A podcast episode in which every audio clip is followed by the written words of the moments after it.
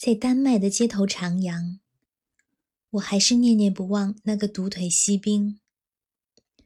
我向导游诉说心愿，问在哪里可以买到一个锡兵。导游说：“克伦古堡。”从此心里一直默念：“克伦古堡，克伦古堡。”好像小孩子买酱油醋，在走向商店的路上不停的嘟嘟囔囔，生怕忘却。克伦古堡位于哥本哈根北面海滨，建筑在岩石上，半截身子探入海中。几百年来，它一直是守卫哥本哈根的要塞，至今还保留着当时的炮台和兵器。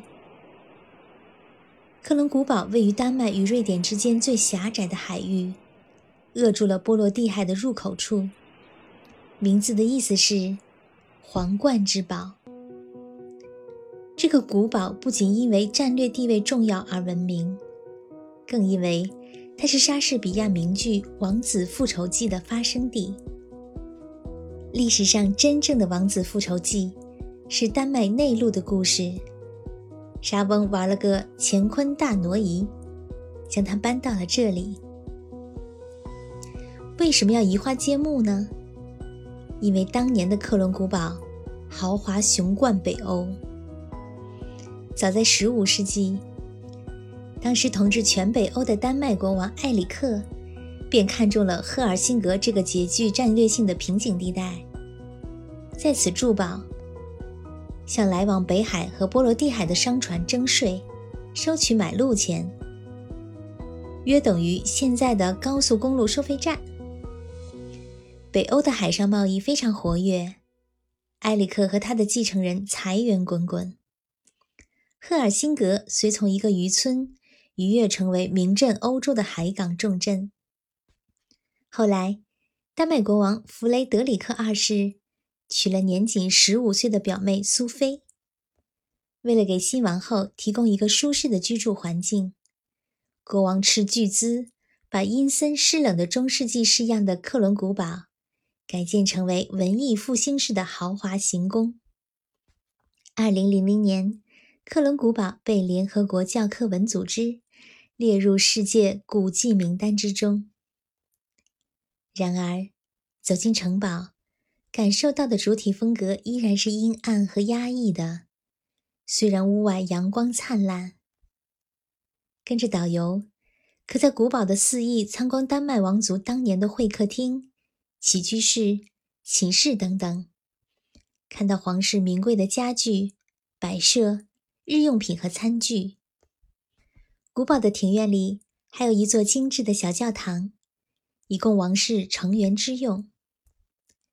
比较振奋而又生气的是武士大厅，据说是当年弗雷德里克国王为了讨好酷爱跳交际舞的苏菲而建造的舞厅，全长六十三米，为当时全欧洲最长的大厅，金碧辉煌，极负盛名。就是今天看起来，也还有不可一世的奢华之气。堡内除了大厅宽阔之外，到处都很幽暗，的确是发生幽怨故事和血腥政变的好地方。导游特别提示要留意墙上的七张挂毯。初看起来，这些挂毯除了规模较大之外，并没有非常特别的地方。可是中国人对大是有很强的免疫力的，单凭体积来讲，还不足以让我们惊奇。挂毯的主色调是咖啡色，不知是因为年代久远褪了色，还是皇室就喜欢如此暗淡的风格。在一派灰暗之中，从任何角度来看，都可以看到丝毯中的某些部分在闪闪发光。据说这是金线的光芒。它们是用真正的纯金丝编织而成的。斯坦的主题基本上是人物，为丹麦历代国王和王室成员。当年无数工人不停劳作了整整四年，一共编织出了四十三张斯坦，每张的面积都是十二平方米。这些价值连城的挂毯，只有十四张保存至今。哥本哈根的国立博物馆和克伦古堡各藏了一半。在《王子复仇记》里，有一段弄成波洛尼斯躲在帘子之后，结果被哈姆雷特误杀了的情节。有学者猜测，沙翁所说的帘子，其实指的就是这种挂毯。听到了这个说法，再看到那些暗淡的挂毯，就有些悚然。克伦古堡因为莎士比亚而得大名，但只在城堡的外围有一尊小小的莎士比亚像，令人有些费解。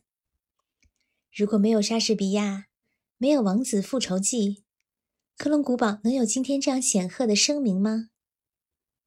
查了一下资料，在世界十大著名古堡中，克伦古堡并位列其中。如今，在人们心里，它毫不逊色地跻身于世界上最著名的城堡之列。恐怕不是因为并不算很大的武士大厅，也不是因为那些容颜沧桑的挂毯，而是因为一位作家的一支笔。好在每年八月间，克伦古堡都会举行与莎士比亚相关的一系列活动。听说从二十世纪初起，便几乎年年举行的《王子复仇记》的公演，许多著名的演员如劳伦斯·奥利华、费雯丽等等，都曾在这里演出过。克伦古堡里有他们演出的巨幅剧照，很多友人在此合影。在克伦古堡。